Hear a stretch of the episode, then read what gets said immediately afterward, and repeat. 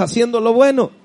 El dejar de tener la vida que antes teníamos usted y yo, tan llenas de tantos vicios, tan llenas de tantas cosas, es lo bueno. El hecho de caminar y congregarnos en este día, celebrando al que vive, es lo bueno. Pero Dios me decía, yo quisiera taladrar su corazón, me decía, no es suficiente. No es suficiente hacer lo bueno. Y lo vamos a ver con una base bíblica.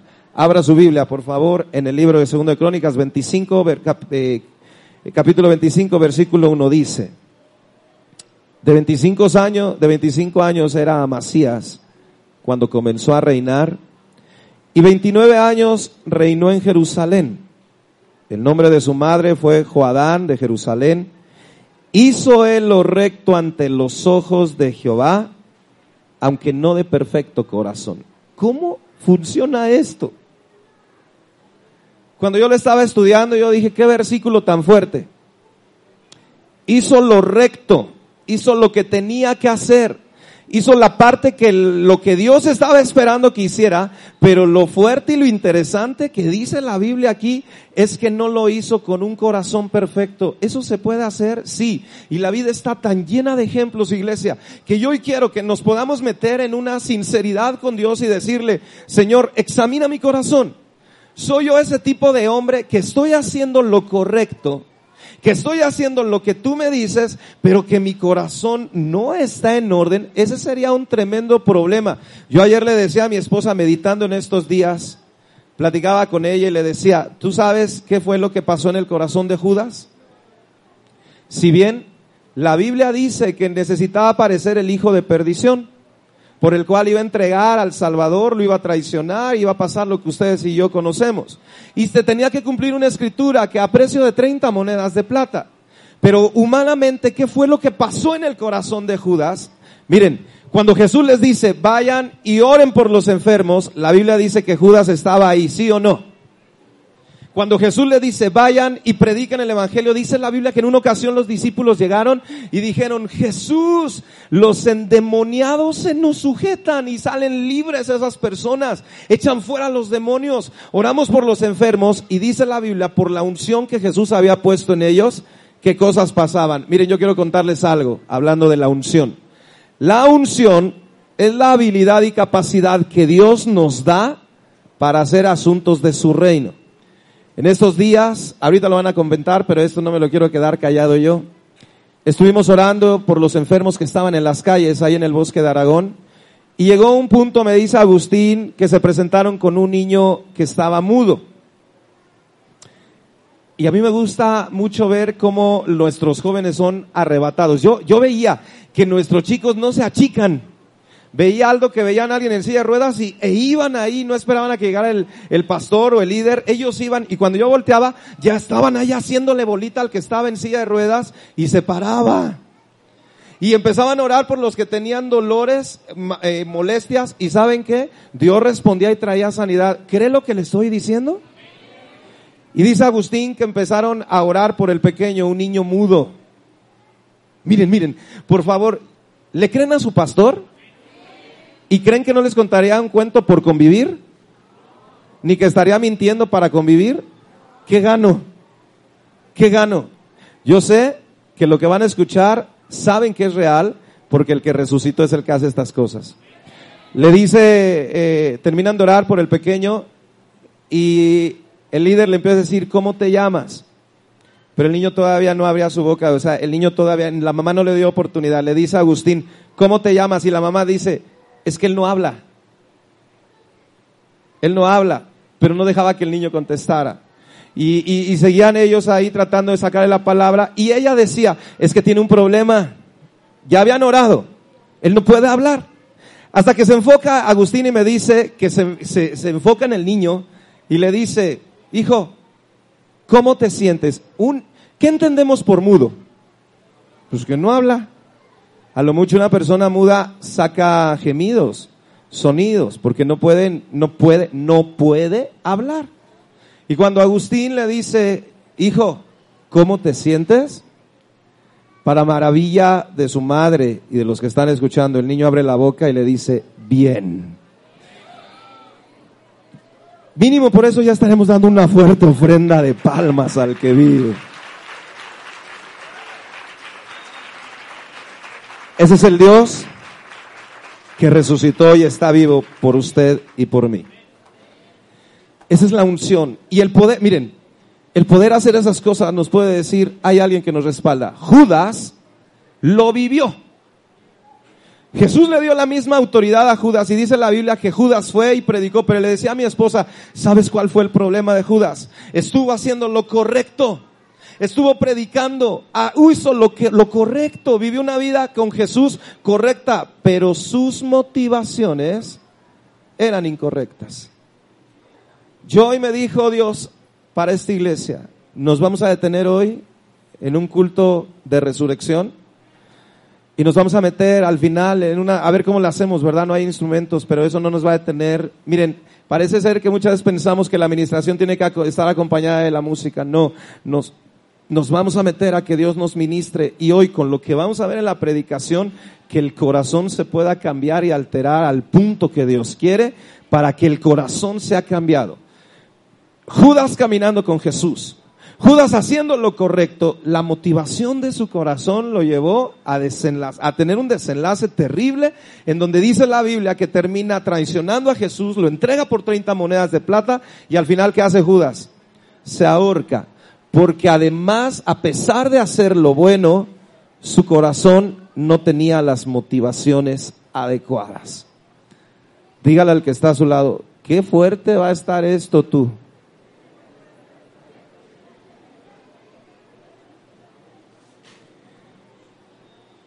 Imagínese cuando Dios me lo estaba diciendo. Yo sentía a Dios que, que me decía, hijito, a mí no es suficiente con que hagas lo bueno. No es suficiente que seas el pastor de Aragón. No es suficiente que hagas lo bueno. Necesito ver tu corazón. Porque sí, sí se puede. Fíjense que sí se puede hacer lo bueno y el corazón chueco. Hacer lo bueno, evangelizar, dirigir la alabanza, predicar, ir a orar por un enfermo. Se puede hacer lo bueno, pero con el corazón chueco. Tan se puede que quiero que abra conmigo su escritura, por favor. Pero ahorita vamos a ver la respuesta a cómo se cuida el corazón. Yo quiero que vaya conmigo rápidamente también a Génesis capítulo 4, es algo que incluso un día le dedicamos para compartir. Génesis 4. Génesis capítulo 4.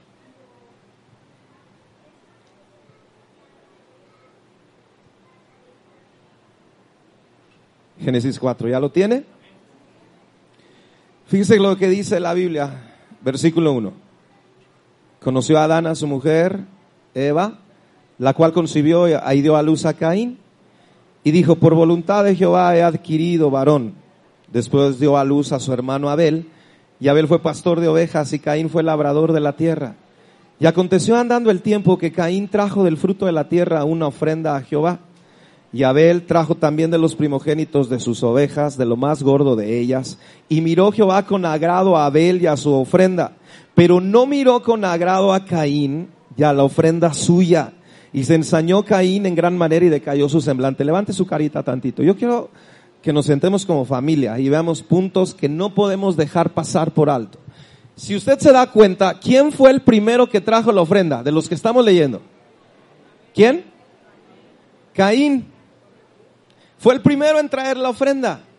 Y después dice la Biblia que también viene Abel y trae su ofrenda. Los dos están haciendo lo bueno. Pero la actitud del corazón de Caín, dice la Biblia, que provoca que Dios no mire con agrado lo bueno que le estaba trayendo, ni a su propio corazón. Esto de verdad a mí me tiene con el corazón simbrado, porque entonces llega el punto en el que Dios dice, yo soy el que escudriño la mente y pruebo el corazón para darle a cada uno según sus caminos. Como iglesia que está bajo mi responsabilidad, yo le pido a Dios con todo el corazón que los que estamos aquí, hoy salgamos con un nuevo corazón. Es mi oración, y al ratito todos nos vamos a meter, es mi anhelo, con todas mis fuerzas, lo tengo en este momento clavado hasta los huesos, que la iglesia de Aragón hoy no salga como entró, sino que hoy llegue un punto en el que le diga a Dios, Dios, ¿qué tantas cosas hay aquí en mi corazón? ¿Qué tantas cosas hay aquí en mi corazón que pueden estar provocando que esté haciendo lo correcto? Que me haya alejado de otras cosas que tú dices que me tengo que alejar, pero realmente si tú desnudaras mi corazón y lo proyectaras en la pantalla celestial, ¿Qué hombre es el que estás encontrando? ¿Qué es lo que está prevaleciendo en mí? Todavía hay alguna raíz de amargura, hay una falta de perdón, hay situaciones en las que mi corazón está encadenado a prácticas que dice tu palabra que no tengo que tener porque Dios conoce el corazón de cada uno de nosotros. Vea los ojos de su hermano y dígale así, ¿qué tanto traerás en tu corazoncito? Dígaselo, que nadie se quede callado, por favor. Dígale, ¿qué tanto traerás en tu corazoncito? El corazón es una de las cosas que debemos de cuidar tanto. Quiero preguntarle algo. Ahora todos vean, véanme a mí, véanme a mí. ¿Alguno de ustedes podrá saber qué hay en mi corazón? No. Se podrán dar una idea de por cómo hablo y cómo vivo, ¿verdad? Pero la más, el rincón más escondido no lo conocen, ni yo el de ustedes. Pero hay alguien que no le son ocultos los más íntimos pensamientos que tenemos y que a él no le basta con lo bueno que esté haciendo, porque regresamos a Masías, dice la Biblia, hizo lo recto ante los ojos de Jehová, pero no con un corazón perfecto. Vaya conmigo, para que veamos las cositas que se pueden anidar ahí en el corazón. Abra su Biblia rápidamente. En Mateo capítulo 15, por favor. Mateo capítulo 15.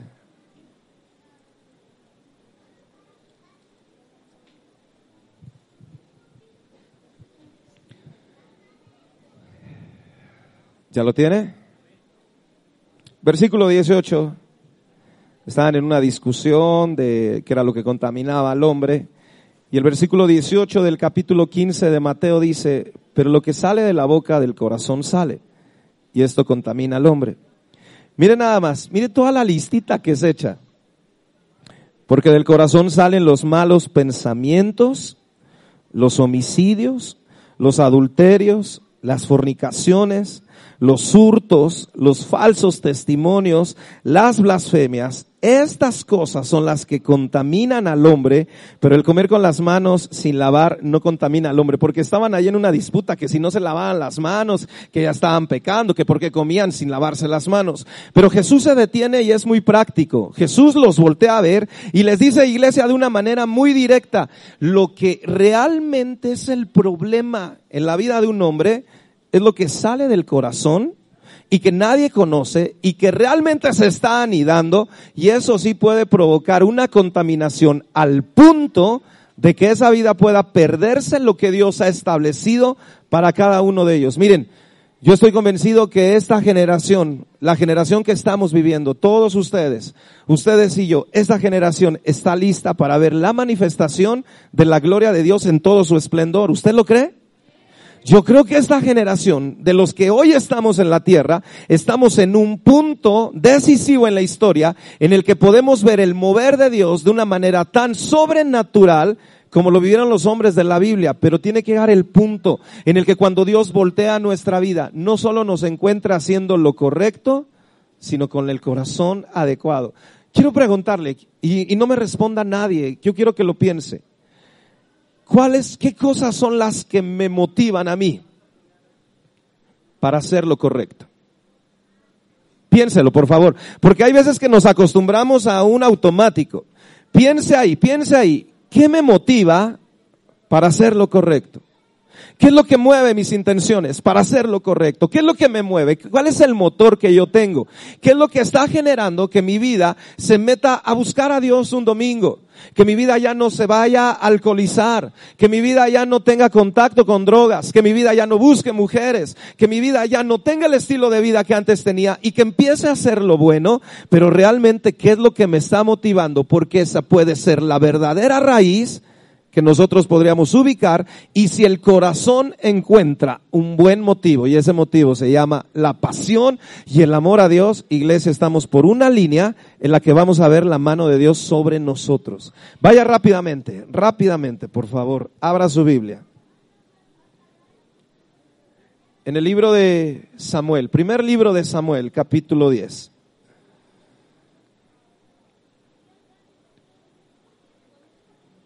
Primer libro de Samuel, capítulo 10. Cuando lo tenga me puede decir amén.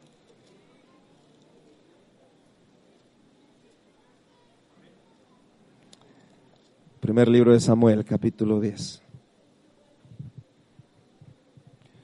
Yo estoy convencido en lo que lo encuentran. Levante tantito su cara. Estoy convencido de un Dios tan real y tan palpable como los estoy viendo ustedes en este día.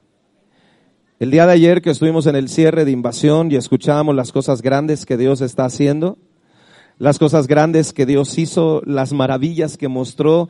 Miren, de verdad, eh, nosotros pudimos testificar de un niño que habló, pero gente se paró de las sillas de ruedas, gente pudo eh, comenzar a ver, gente pudo empezar a recibir la manifestación del Dios en el que ustedes y yo creemos. Y, y, nosotros fuimos testigos dentro de algunos milagros de lo que Dios hizo. Y fuimos testigos de poder compartir. Yo sé que mi redentor está vivo, pero si yo no aplico esa realidad a una vida práctica, me puedo quedar por muy debajo del estándar y solamente hacer lo bueno, pero el corazón muy lejos de él. Quiero que veamos la vida de un hombre que Dios le cambie el corazón. Primer libro de Samuel, ¿ya lo tiene? Fíjense lo que dice en los siguientes versículos, capítulo, 6, capítulo 10, versículos 6 y 7. está hablando Samuel a Saúl de lo que le va a pasar. Dice, entonces el Espíritu de Jehová vendrá sobre ti con poder y profetizarás con ellos y serás mudado en otro hombre y cuando te hayan sucedido estas señales, haz lo que te viniera a la mano, porque Dios está contigo. Dígale al que está a su lado, yo quiero que Dios me mude el corazón. Dice la Biblia que Dios le dice, eh, Dios le dice a través de Samuel, el Espíritu Santo vendrá sobre ti, Saúl, y serás mudado en otro hombre. Esa es la parte que vamos a ministrar en un momento más. Fíjense, Dios le dice a Saúl, para lo que necesitas hacer, para ser el rey que voy a levantar sobre todo Israel, necesitas ser cambiado en otro hombre, necesitas un nuevo corazón. Levante su rostro. Mi casa, la familia Ordaz Torres, necesita un, un papá que sea completamente otro hombre. No le basta a mi familia que yo sea un buen papá. Escuchen, una vez una hermana, una vez una hermana se acerca y me dice, hace mucho tiempo allá en la iglesia central, ¿todos conmigo? Me dice, pastor, quiero que me ayude a orar porque mi esposo sea un buen esposo. Le dije, no, no vamos a orar así. Me abrió unos ojos, se quedó de a seis y porque dijo, hereje. ¿Cómo que no vamos a orar así? Me dice, pastor, ¿cómo? yo quiero que me ayude a orar para que mi esposo sea un mejor esposo. Le dije, no. Su esposo no necesita ser un buen esposo. Usted no necesita a alguien que sea un buen esposo.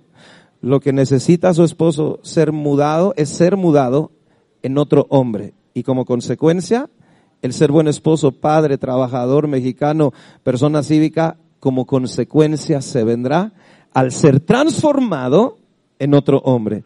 Y me dijo ella, ¿cómo le vamos a hacer? Le dije, para ese momento Dios a mí me dio una indicación para su caso. Le dije, nos vamos a meter a orar a las 5 de la mañana durante una semana en el que, pero para nada, usted va a mencionar que sea un buen esposo. Fíjese bien lo que le estoy pidiendo porque Dios me indica que sea así.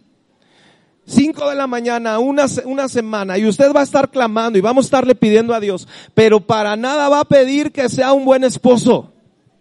Usted se va a ir por todas las canicas. Si va a invertir ya el tiempo en orar, no va a orar por un área. Usted se va a ir por todas las canicas en el corazón de su esposo y para nada va a mencionar que sea un buen esposo. Usted le va a decir, cámbiale el corazón al hombre que tengo a mi lado, múdalo en otro hombre.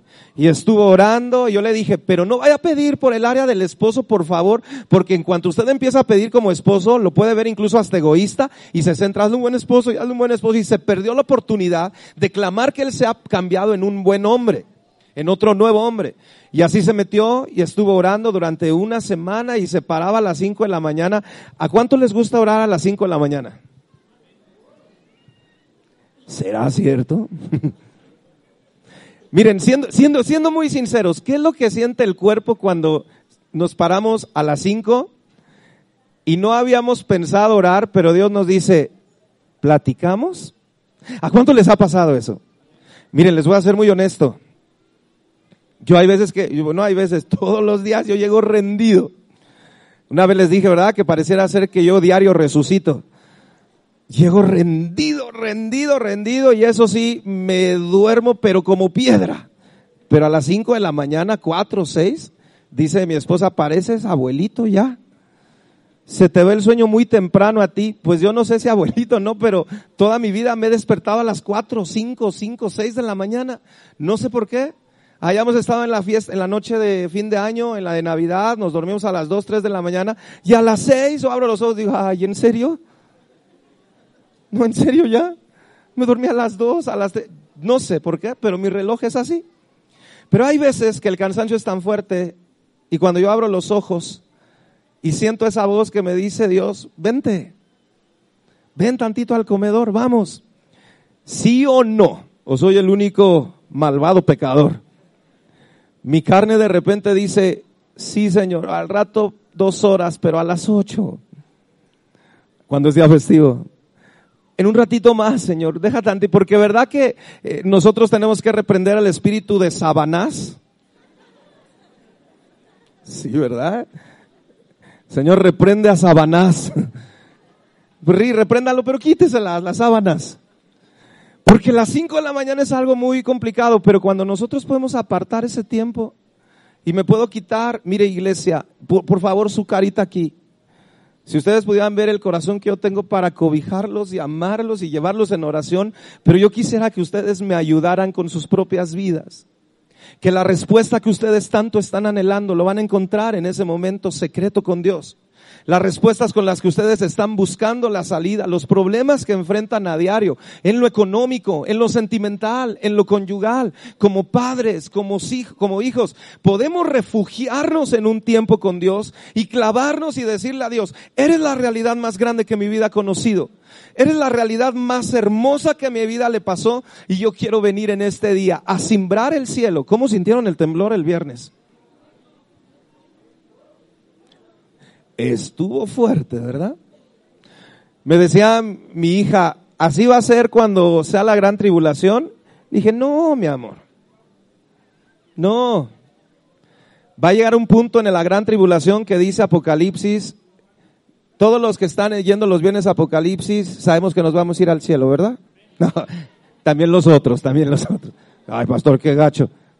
No, la salvación es por todos. Pero yo sí les quisiera invitar a que los que no han podido asistir los viernes, asistan, por favor. Dígale al que está a su lado, asiste.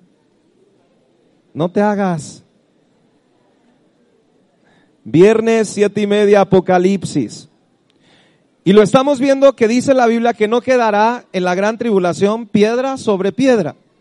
Y que habrá un gran terremoto como nunca antes ha acontecido. Lo vamos a ver después en Apocalipsis.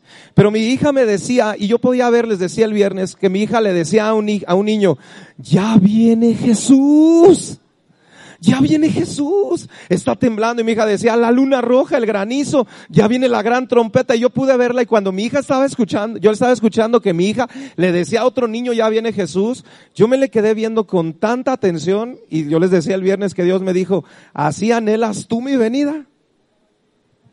Así estás de listo como tu hija, porque mi hija casi brincaba y decía, le decía, ya nos vamos a la casa nos vamos a casa. Oiga, yo creo que debería de ser una gran alegría el saber que pronto ustedes y yo estaremos en casa.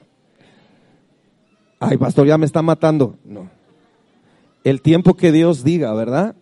Y si nos toca vivir el rapto, que Dios tiene sus tiempos, a mí no me gusta ser un pastor que caiga en un amarillismo que provoque miedo en la gente. No, porque el amor no funciona con miedo.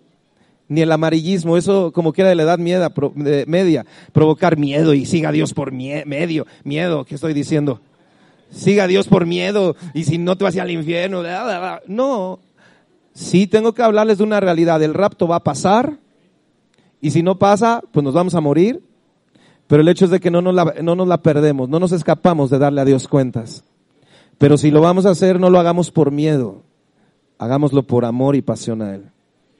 El corazón se puede desviar. El corazón puede encontrar y anidar muchas cosas. Yo como pastor le decía de este ejemplo, se puso a orar a las 5 de la mañana y empezó a clamar a las 5 de la mañana y cuando yo los invito a que lo hagan no es para ponerles una manda, sino para que le digamos a Dios, quiero conocer eso que tanto hablan los pastores. Quiero ubicar en mi carne propia que eso que tanto dicen que tú respondes la oración, para mi vida va a ser una realidad. Quiero ver que lo que tú firmaste de decir clama a mí y yo te responderé es real. Quiero ver que tú lo, que tú dijiste, busca y hallarás, clama y se te dará, y, y, y, y pide y se te abrirá. Quiero ver que es real. Y esta hermana lo hizo durante una semana y después llega con unos ojos grandotes y me dice, pastor, no solamente mi esposo ha mejorado como, como esposo, cambió mi esposo como hombre. Su vida como hombre empieza a ser diferente. Porque si yo en vez de abordar un área de mi vida, yo voy por todas las canicas y le digo a Dios, no me haga solo un mejor esposo, no me haga solo un mejor mexicano, Hazme un hombre con un corazón transformado. Dice la Biblia que Saúl fue mudado en otro hombre. Y entonces sí, Dios le extendió un cheque en blanco. Imagínense, ¿por qué? Porque dice lo siguiente. Versículo 7.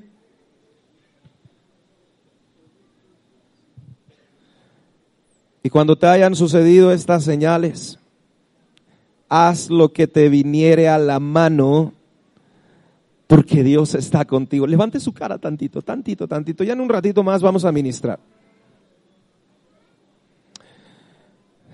Cuando Dios le dice a Saúl por medio de Samuel, el Espíritu Santo vendrá sobre de ti y serás cambiado en otro hombre. Iba a ser un hombre que él nos iba a ubicar. Sus manías, sus tentaciones, sus peores defectos iban a ser modificados y Dios le extiende un cheque de este tamaño porque le dice, entonces, cuando te suceda esto, cuando el Espíritu Santo haya descendido sobre de ti, cuando haya sido cambiado en otro hombre, cuando tu corazón sea otro, le dice, entonces haz todo lo que te venga a la mano, porque Dios está contigo. Uy. ¿Se imaginan que Dios me diga, haz todo lo que quieras? Haz todo lo que te venga a la mano porque yo estoy contigo. ¿Cuántos quisiéramos un cheque de ese tamaño? ¿Saben qué le estaba diciendo Dios a Saúl? Emprende lo que quieras, porque yo tengo la certeza de que no vas a emprender cualquier cosa porque el corazón ya está nuevo. Dios le decía a Saúl, donde quieras firmo como respaldo porque tu corazón está nuevo. Lo que quieras hacer, lo que quieras acampar, lo que quieras conquistar, lo que quieras emprender, yo respondo, porque tu corazón tiene la garantía de que ha sido nuevo y cambiado. Y entonces Dios le dice, haz lo que te venga a la mano, porque yo estoy contigo. Una de las mayores cosas que a usted y a mí nos tiene que ocupar es que Dios esté con nosotros. ¿Sí o no?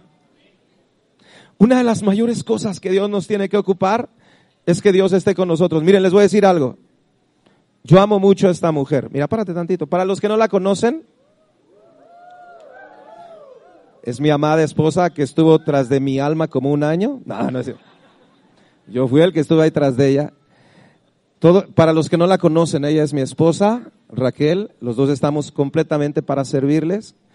Pero por mucho que yo la ame, por mucho que yo busque ser un buen esposo, escuchen, por mucho que yo me esfuerce en hacer de su vida conyugal lo mejor, por mucho que yo trate en mis fuerzas, si yo no tengo un corazón nuevo, tarde o temprano, simple y sencillamente son esfuerzos humanos. de darle lo mejor. No sé si me estoy dando a entender.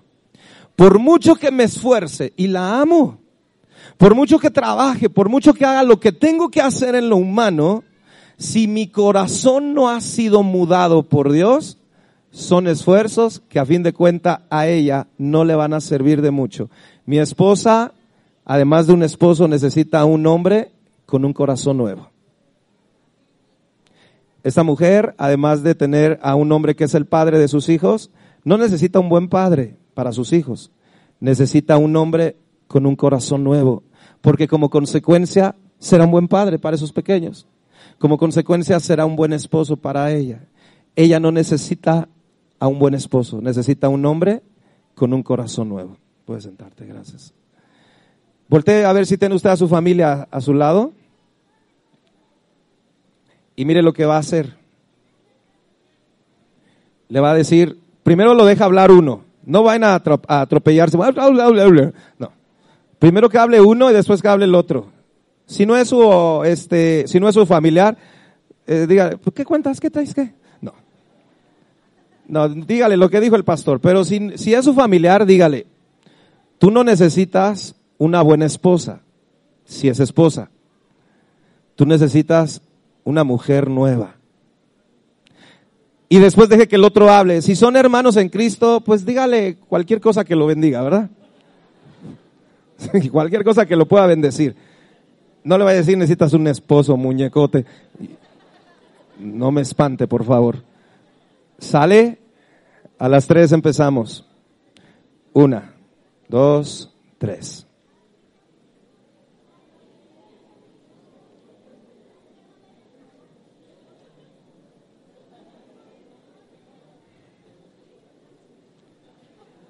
¿Ya se lo dijo? Cuando nosotros entendemos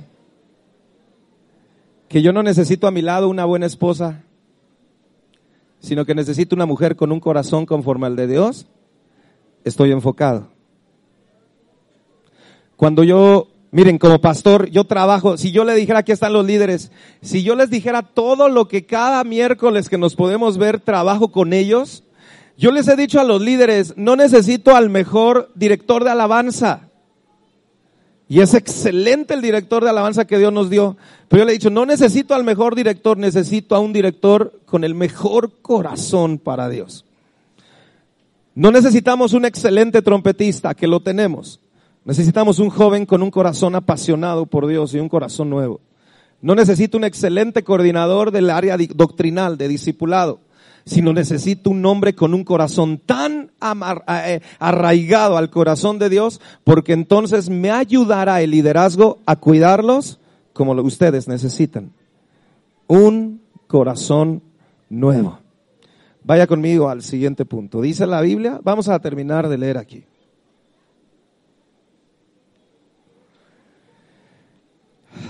Seis y siete, de nuevo, siete. Y cuando te hayan sucedido estas señales, haz lo que te viniere a la mano, porque Dios está contigo. Vaya rápidamente al libro de Hechos. Nos estamos acercando al, a la respuesta de cómo se cambia el corazón. No es suficiente hacer lo bueno. Necesitamos un corazón nuevo. Quiero platicarle algo. Hechos 2. Hace poco yo hablaba con alguien, le decía, todos conmigo, ¿verdad? Le decía, ¿te imaginas si el Señor Jesús hubiera visto su trabajo? No su trabajo, sino a sus discípulos, como lo veríamos cualquiera de nosotros. Tres años y medio trabajando con ellos y enseñándoles que un hombre putrefacto de cuatro días de muerto resucita. Y una vez lo vimos aquí, ¿verdad? ¿Qué sería empezar a ver cómo se descompone el hígado y cómo se empieza a deshacer los riñones y cómo se empieza a putrefactar la carne porque le decían ya no lo saques, no, no abras la piedra, está más que muerto, se quebró, se murió Lázaro, aquí hay médicos. Aquí hay gente que podría decirnos en tanto tiempo, pastor, se descompone el cuerpo. Le decían, no abras la piedra, no la quites. Y él durante todo este tiempo le enseñó esto. Y dicen, Lázaro, ven fuera. Y en el momento se restituye todo y sale Lázaro caminando sin ningún olor a, muerto. Y estos hombres lo vieron. Vieron cómo de cinco panes y dos peces le dio de comer a más de cinco mil. Vio cómo caminó sobre las aguas. Vieron cómo eh, gente que venía endemoniada. ¿Alguien alguna vez ha visto un endemoniado? Levanten la mano los que han visto un endemoniado. Pues lógicamente no es nada agradable, ¿verdad? Porque quieren eh, exhibirse, que manifiestan y empiezan a sacar voces muy feas y eso es una realidad, las posesiones demoníacas. Y, y, y, y Jesús junto con ellos les dio autoridad y ellos vieron cómo los demonios salían huyendo. Fue una preparación de tres años. Pero escuche, parecía ser que la noche de la Santa Cena parecía ser que había sido en vano. Pedro, como siempre Pedro, Pedro siempre era el propositivo, ¿verdad?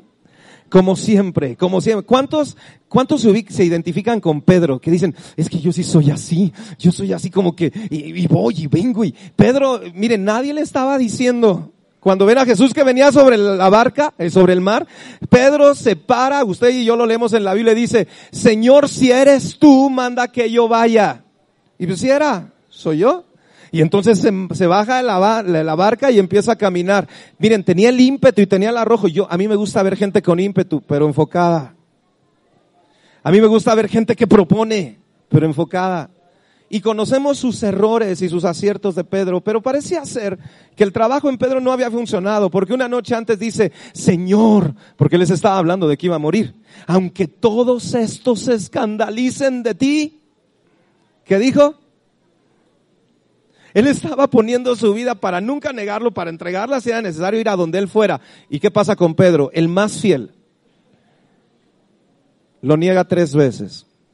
Judas se levanta, dice la Biblia, que el diablo entra en él y va y lo entrega. Qué, qué traición, o sea, qué feo.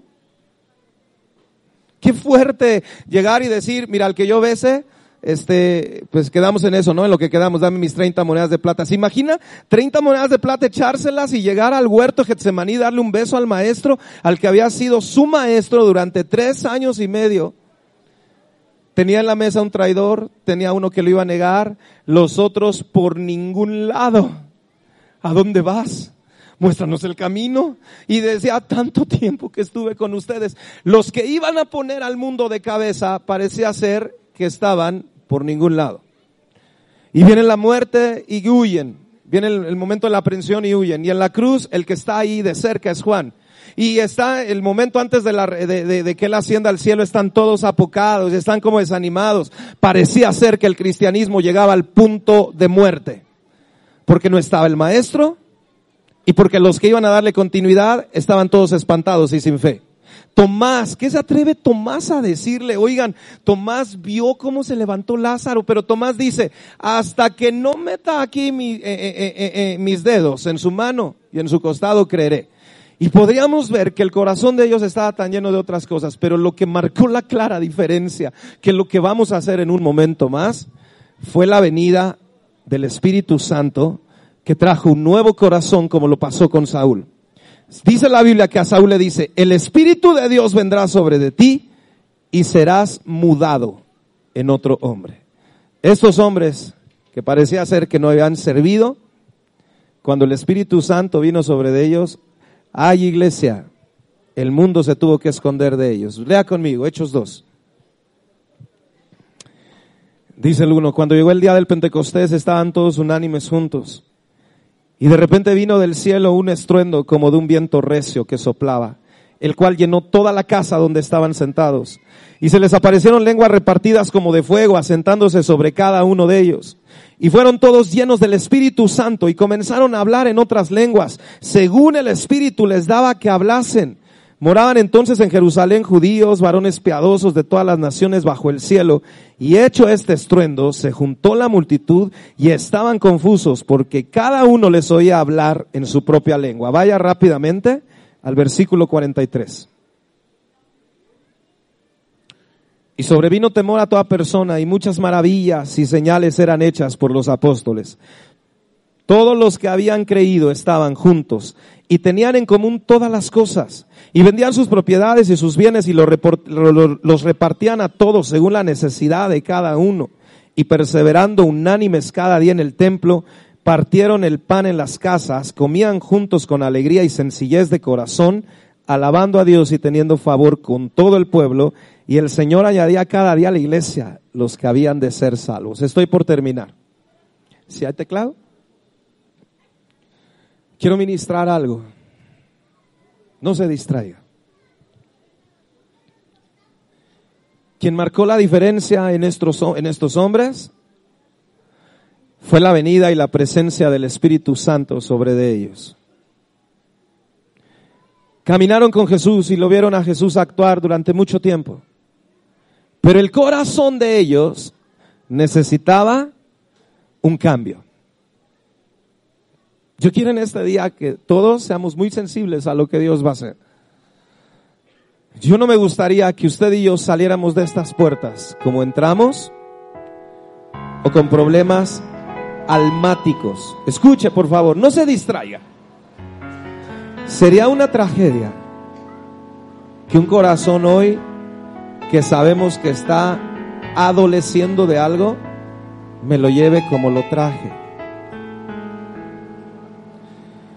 Ahí en su lugar, dígale a Dios, ¿tú cómo ves mi corazón hoy?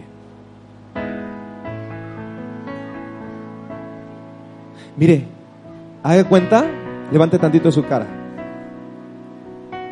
Que usted le va a decir a Dios hoy, todos, todos aquí conmigo, ya estoy terminando. Todos, todos. Haga de cuenta que ahorita cuando cierre sus ojos, le va a decir a Dios. Y si usted quiere visualizar la figura del maestro, dígale, escudriña aquí y amado Salvador, dime qué encuentras. Porque no es necesario, ni es, más bien, no es suficiente con lo bueno que estoy haciendo. Amasías hizo lo bueno, pero con un, no con un corazón perfecto. ¿Y qué pasa? Termina por rebotar esa imperfección en el corazón. Yo quisiera que usted le diga a Dios, ¿qué ves en mi corazón? Estamos en la iglesia, ¿verdad? Estamos en el tiempo adecuado de poder hacer este tipo de preguntas. Dígale, Señor, siendo muy honesto, ¿qué encuentras en mi corazón hoy? Todavía hay cosas que no te agradan. Puedes ver que sigo siendo iracundo. Puedes ver en mi vida arranques explosivos que no van de acuerdo a un corazón perfecto. Puede ser que sea el líder de esta área, o puede ser que sea el ministro de esta otra, o puede ser el que, eh, eh, el que ministro en esto. Pero hoy, Señor Jesús, ¿qué ves en mi corazón? Porque a fin de cuentas tú es lo que escudriñas. A Caín lo rechazas, a pesar de que llevaba la ofrenda, porque el corazón no era agradable. Pero hoy es un buen día para que bajo la unción del Espíritu Santo nuestro corazón sea mudado. ¿A cuánto les gustaría salir de aquí con un corazón tan nuevo? Pero tan nuevo, pero tan nuevo que nos, nosotros nos sorprendamos, que digamos, ya no siento lo mismo para el tío que me lastimó.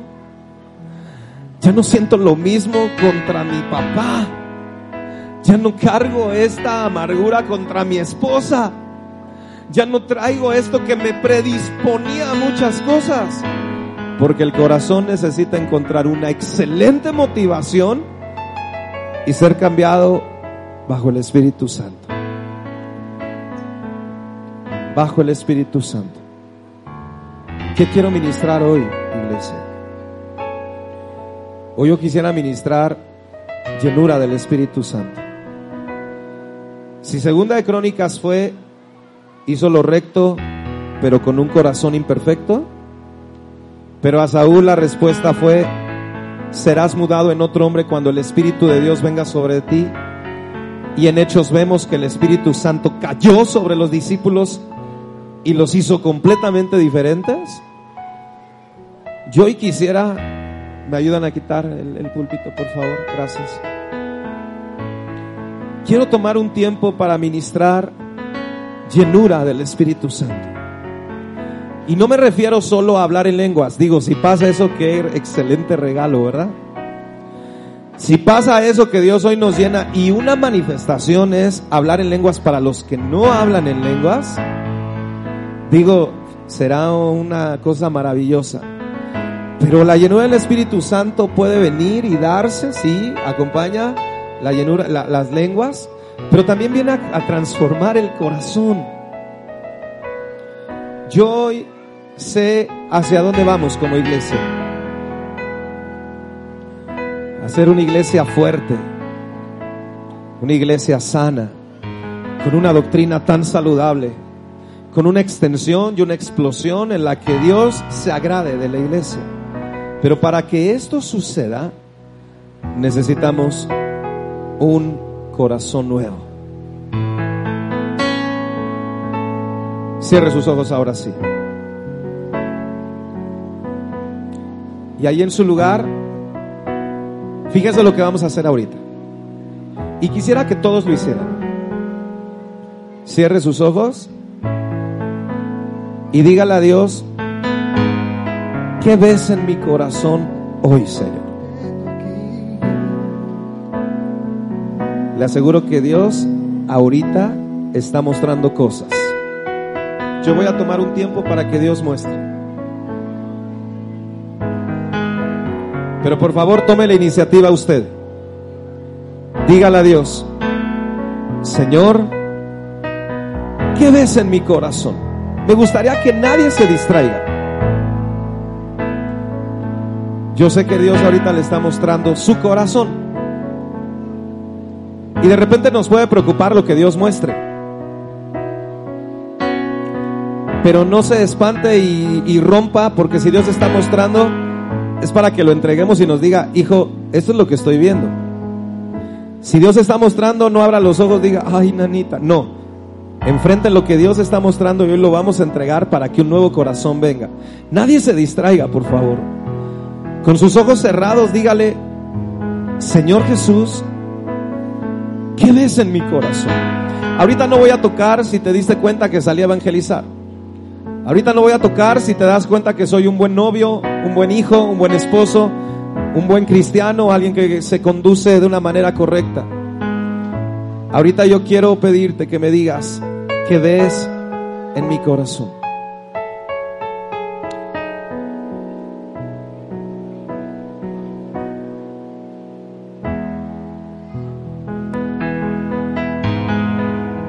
Estoy tomando un tiempo para que Dios termine de mostrar lo que Él está viendo en su corazón en este momento. Eso que Dios le está mostrando Hoy es un buen día para poder entregarlo. Ahora sí. Hemos ubicado lo que Dios nos ha mostrado y es un buen día para no salir con eso hoy. Todos los que quieren que Dios tome la iniciativa de cambiar el corazón bajo la llenura del Espíritu Santo, pónganse de pie, por favor. Eso que usted ubicó no lo puede cambiar usted porque la prueba está en que ha pasado tiempo y no lo hemos podido cambiar. Pero eso que ubicamos en el corazón solo puede ser cambiado por alguien con un poder tan grande como es el Espíritu Santo. Todos los que hoy quieren decirle a Dios, ministrame llenura. Ven Espíritu Santo y ministra llenura. La Biblia nos hace referencia de la lluvia temprana y la lluvia tardía. Y la lluvia hace referencia a un bautizarnos bajo la presencia del Espíritu Santo, bajo la unción de una lluvia que viene a cambiar todas las cosas. Pónganse de pie, por favor, los que hoy quieren decirle a Dios, ministrame llenura de tu Espíritu Santo. Los que se han puesto de pie, quiero que vengan aquí al altar, por favor. Hoy vamos a pedirle a Dios que nos llene de su Espíritu Santo de una manera tan fuerte.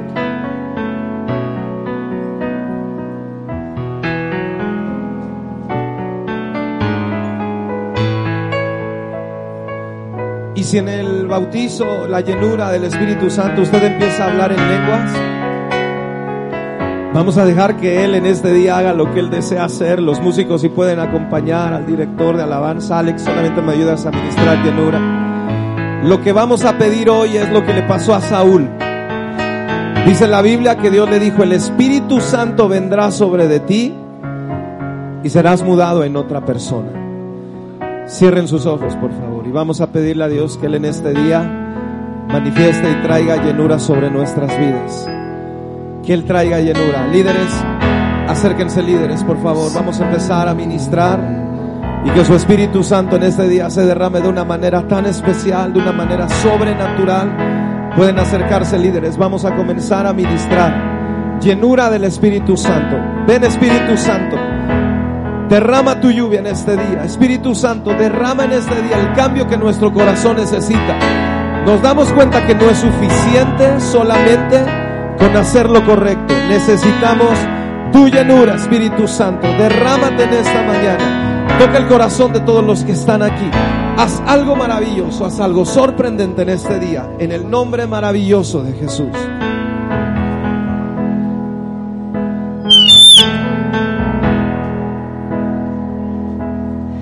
Hay una unción aquí cayendo sobre mí, mudándome, cambiando mi ser. Hay una unción aquí cayendo sobre mí, mudándome cambiando mi ser. Tu espíritu y mi alma llenando con el poder de su Espíritu Santo. Mi vida nunca más será igual. Mi espíritu y mi alma se está llenando con el poder de su Espíritu Santo. Mi vida nunca más será igual. Si todavía no están orando por usted, levante su voz, cante conmigo esta canción. Hay una unción aquí cayendo, cayendo sobre mí, mudándome cambiando mi ser. Hay una unción, hay una unción aquí cayendo sobre mí, mudándome, cambiando mi ser. Declare en su corazón, mi espíritu y mi alma se está llenando con el poder de su Espíritu Santo. Mi vida, mi vida nunca más será igual. Mi espíritu y mi alma está llenando con el poder de su Espíritu Santo. Mi vida nunca más será igual. Mi espíritu y mi alma se está llenando con el poder de su Espíritu Santo. Mi vida nunca más será igual. Mi espíritu y mi alma se está llenando con el poder de su Espíritu Santo.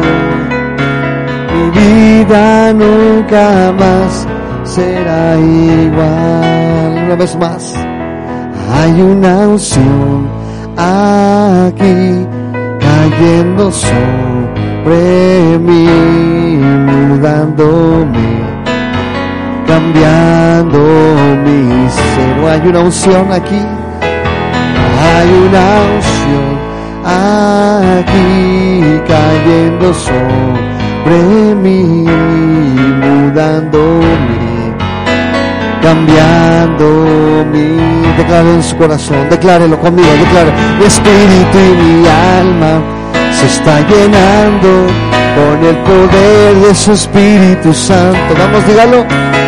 Mi vida nunca más será igual.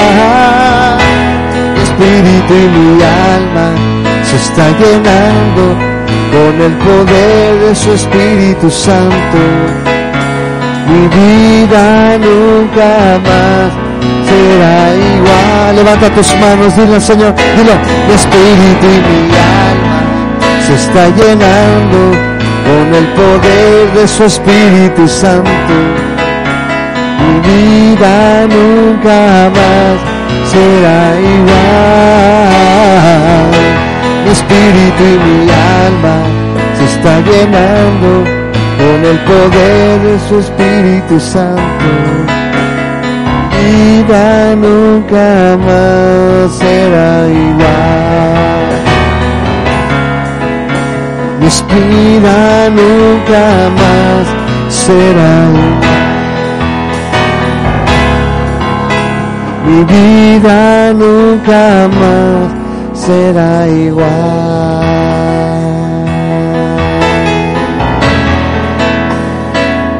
Sí, Señor. Te amamos, Señor.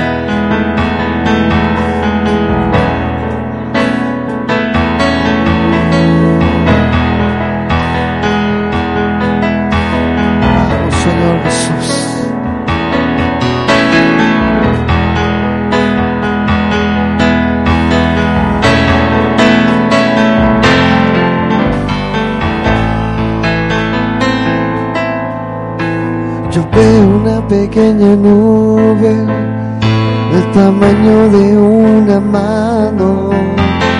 Y esa es la señal de que lluvia va a caer.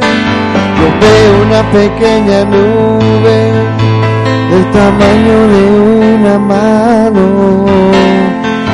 Esa es la señal de que lluvia va a caer a llover,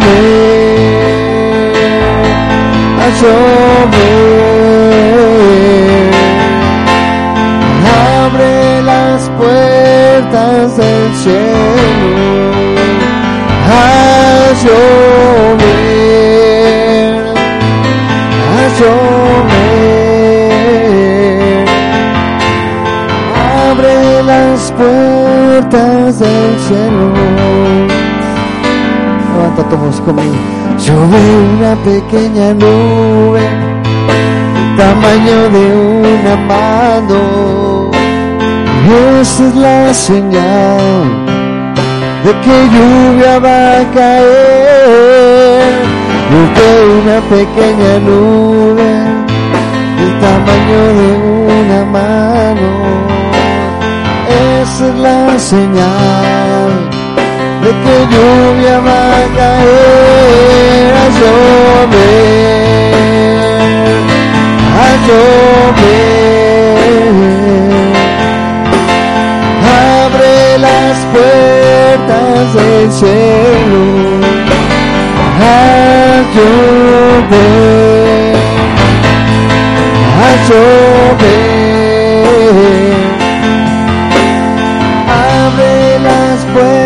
puertas del cielo. Vamos a declararlo. Yo veo una pequeña nube del tamaño de una mano. Y es la señal de que lluvia va a caer. Yo veo una pequeña nube del tamaño de una mano es la señal de que lluvia va a caer a.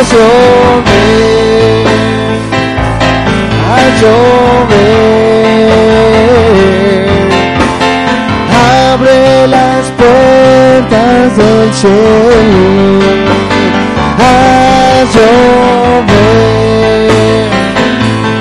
a llover abre las puertas del cielo. Vamos a llover, a llover.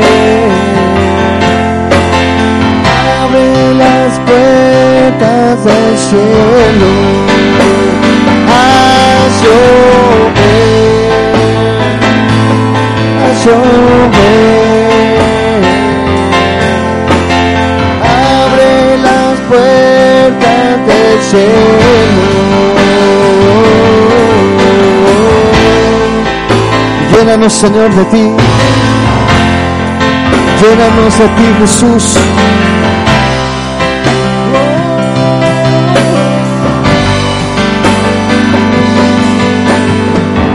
Espíritu Santo, oh, llénanos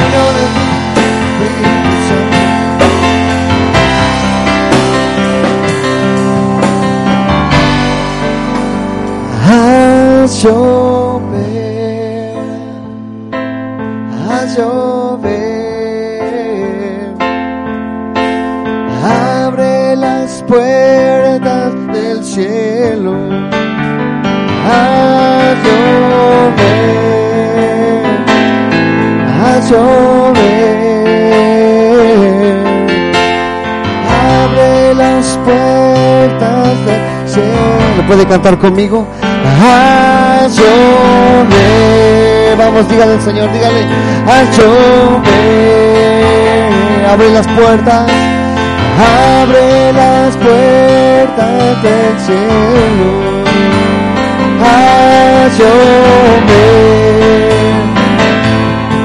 Llover.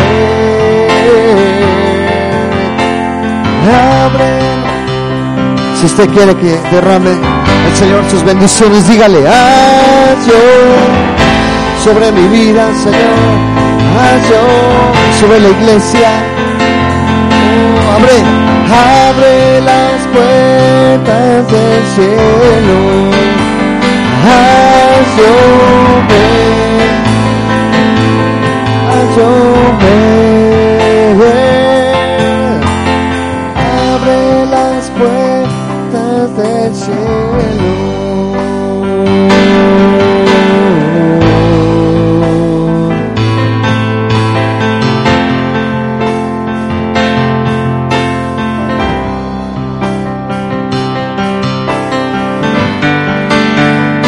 Señor, abre las puertas del cielo y derrama de tus bendiciones.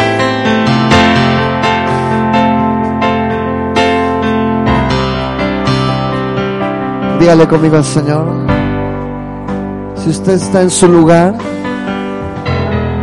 y se sabe este canto, dígalo conmigo. Algo está cayendo aquí. Es tan fuerte sobre mí.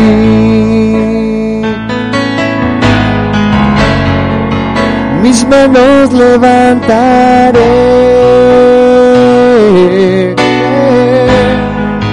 y su gloria tocaré. Declárelo en su corazón, declárelo, algo está cayendo aquí, algo está cayendo aquí.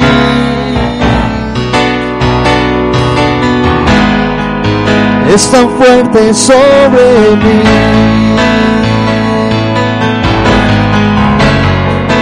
Mis manos levantaré y su gloria tocaré. Puede ponerse de pie, póngase de pie. Y vamos a decir así, está cayendo. Su gloria sobre mí.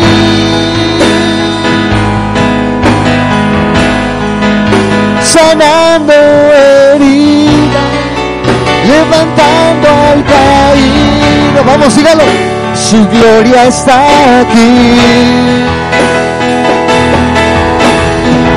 Está cayendo, está cayendo.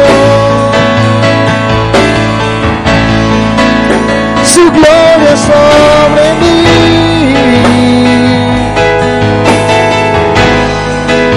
Sanando heridas, levantando al caído. Su gloria está aquí. Levante su voz. Algo está cayendo aquí. Es tan fuerte sobre mí. Es tan fuerte. Mis manos levantaré. Mis manos. Mis manos. Y su gloria tocaré. Y su gloria. Vamos, vamos una vez más, declárelo en su corazón. Algo está cayendo aquí. Algo está cayendo aquí. Es tan fuerte, es tan fuerte. Mis manos levantaré. Mis manos levantaré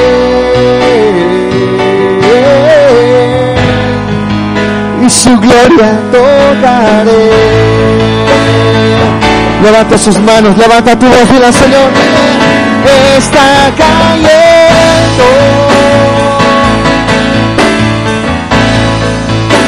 Su gloria sobre mí.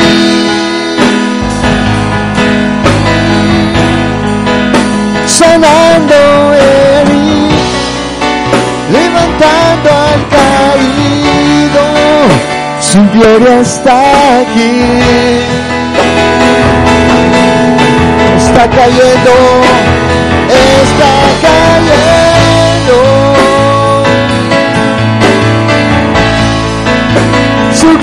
Gloria sobre mí.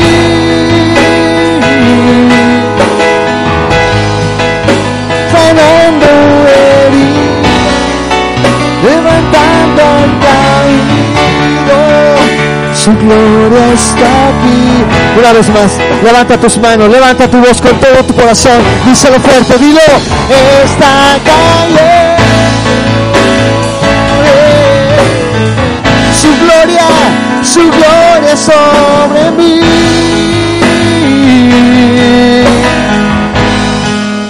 Sanando heridas, levantando al caído. Su gloria su gloria está aquí. Está cayendo, está cayendo.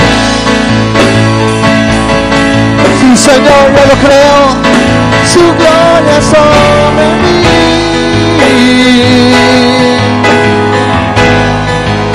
Sanando heridas, levantando al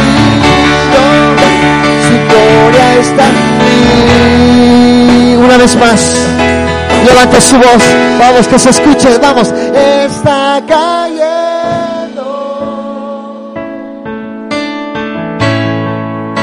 Su gloria. Vamos, decláralo.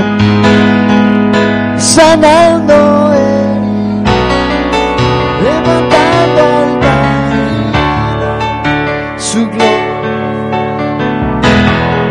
Puedes declararlo una vez más, pero con todo tu corazón, díselo. Esta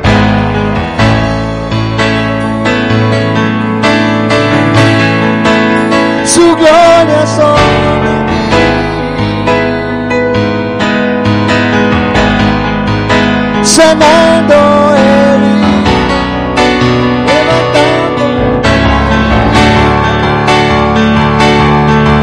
Vamos, una vez más derrama tu corazón delante de él con todo tu ser. Está cayendo. Su gloria sobre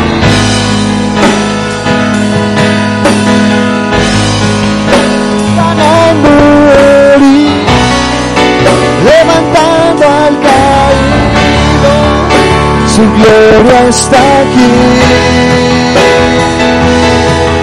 está cayendo, está cayendo. Su gloria sobre mí.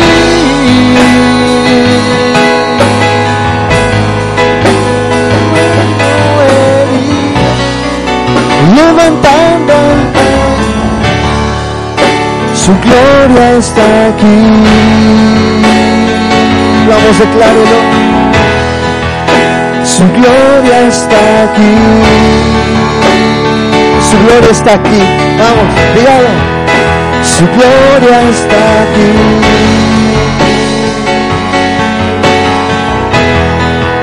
Su gloria está aquí. Ponga su mano en su corazón. Ponga su mano aquí en su corazón. Diga, diga, su gloria está aquí. en su corazón, su gloria está aquí. Ahí en su corazón, dígale, en su corazón, su gloria está aquí.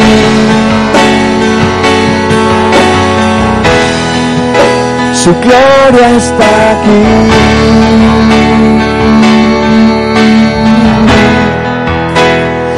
Gloria está aquí.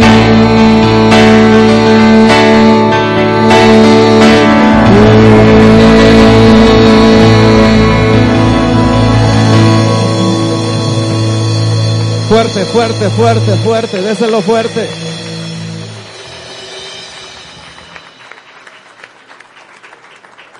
Quisiera su atención antes de que se siente. Hoy nos tiene congregados aquí el que resucitó, ¿verdad? La sorpresa que se llevaron aquellas mujeres al ver la tumba vacía. La alegría que tuvieron aquellos hombres, pero a la vez tristeza cuando lo vieron subir al cielo. Pero la gran promesa que les deja y les dice, yo estoy con ustedes todos los días hasta el fin de todas las cosas. Yo sabía que Dios iba a hacer algo hoy. Y yo estoy seguro de lo que Dios obró con un corazón nuevo. No es suficiente hacer las cosas bien. Necesitamos, y yo sé que Dios lo, ha hecho hoy, un cambio de corazón. Se van a, escúcheme por favor, se van a sorprender de los cambios que Dios ha hecho. Se van a acordar de estas palabras, se van a sorprender de lo que Dios ha hecho en su corazón porque Dios sabe responder al clamor. Cuando un hombre clama, Dios sabe responder. Quiero pedirles algo para terminar este tiempo. No se sienten. Como decía el director de alabanza, me gustaría que pongan su mano derecha en el corazón y la izquierda la levanten. Todos, todos, todos, todos. Su mano derecha en el corazón y la izquierda arriba. Todos, todos. Si aquí hay un pequeño que no subió, pues desde ese pequeño hasta el más grande. Todos, todos. Y cierren sus ojos. Lo único que usted le va a decir es, aquí está mi corazón. Con todos sus defectos, dolores, heridas. Y sé que me has dado hoy un nuevo corazón bajo la unción de tu Espíritu Santo. Hable con Dios. Presento, Señor Jesús, la hermosa iglesia que me encargaste para cuidarte. Como pastor haré todo lo necesario que tú me pidas para verlos a ellos a salvo.